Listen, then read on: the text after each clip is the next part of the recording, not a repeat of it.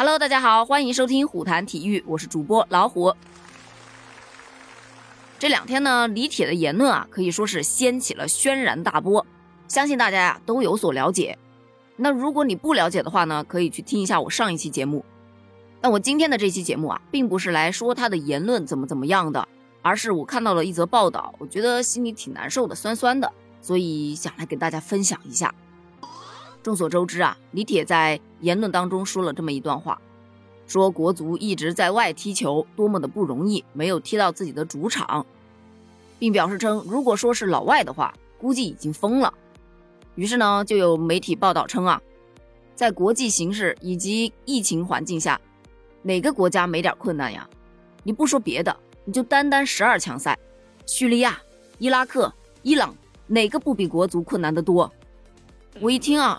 这个观点确实挺有道理的呀，于是呢，我就去搜了这几个国家队，结果一看，哎呀，还真看出点心酸来了。话说这是十二强赛的第六轮比赛，在十一月十七日凌晨啊，亚洲区其实已经全部结束了。在 A 组的一场比赛当中，伊朗队是以三比零完胜了叙利亚队，以五胜一平的不败战绩，力压韩国，是稳居 A 组的头名位置啊。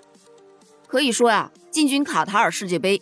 伊朗队已经是近在咫尺了，可是就在前几天，十二强赛的第五轮，也就是伊朗在客场二比一逆转了黎巴嫩，伊朗的国脚们集体发布了一封公开信，在信中揭露了国家队光辉战绩背后所不为人知的一面。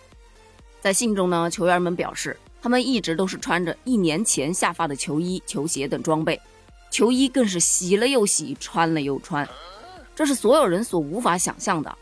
而且，除了最基本的装备保障都无法到位之外呢，他们在客场啊迎战黎巴嫩的时候，伊朗还遭遇了对手的盘外招，从入住酒店到安排训练场，都是遇到了非常多的麻烦。你们还记得吗？我之前有一篇报道就说过了，国足在客场的时候一直都是包下酒店，对吧？足协还会去为他们申请最好的训练场地，但是呢，伊朗他的足协官员什么也没做。用伊朗球员的话来说呀，就是一切都只能靠自觉。然而，球员们真的是很自觉，因为在球员们看来呀，伊朗足协似乎已经就是把胜利当做了非常平常的事情。反正没有人照料球队，他们也能够赢下比赛的。而伊朗球员们的这一封公开信，其实就是在表述，感觉自己被足协彻底遗忘了。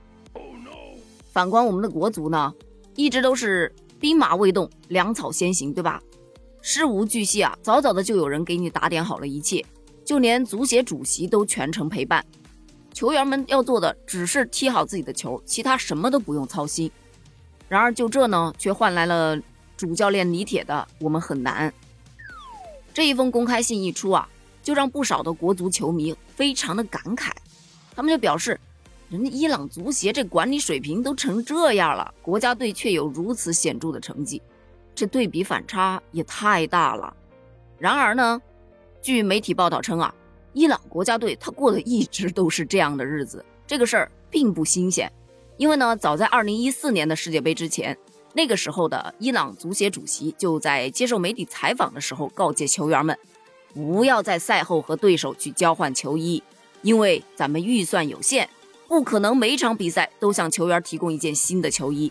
所以你们必须要保管好自己的球衣，绝对不能和对手交换。于是呢，在一场小组赛啊，伊朗只零比一，呃，败给了阿根廷之后，伊朗队的坚韧防守赢得了很多很多的媒体以及球迷的赞誉，包括阿根廷队的球员啊，也纷纷的去安慰这个即将踏上回家之路的对手。本来呢，像这种氛围之下，就是互相换换球衣，对吧？啊，增进一下感情。可是呢，因为还有一场小组赛要打，伊朗的球员们就只好去努力的克制自己的冲动，避免陷入因为没有球衣而错过第三场比赛的尴尬处境。而就是这样一支穷的叮当响的球队，他居然是亚洲的王者，世界杯的常客，真的让很多的世界超级强队都非常的头痛啊。据足球报记者陈勇他透露称啊，伊朗他现在目前是小组第一啊，他的奖金才六万美金。而众所周知呢，国足在三比二险胜了越南队之后，拿到了六百万人民币的奖励啊！哎，不说了，越说越心酸。本期节目就到这里吧。大家有什么看法呢？欢迎在评论区给我留言哦，我们在评论区可以探讨一下。评论区见。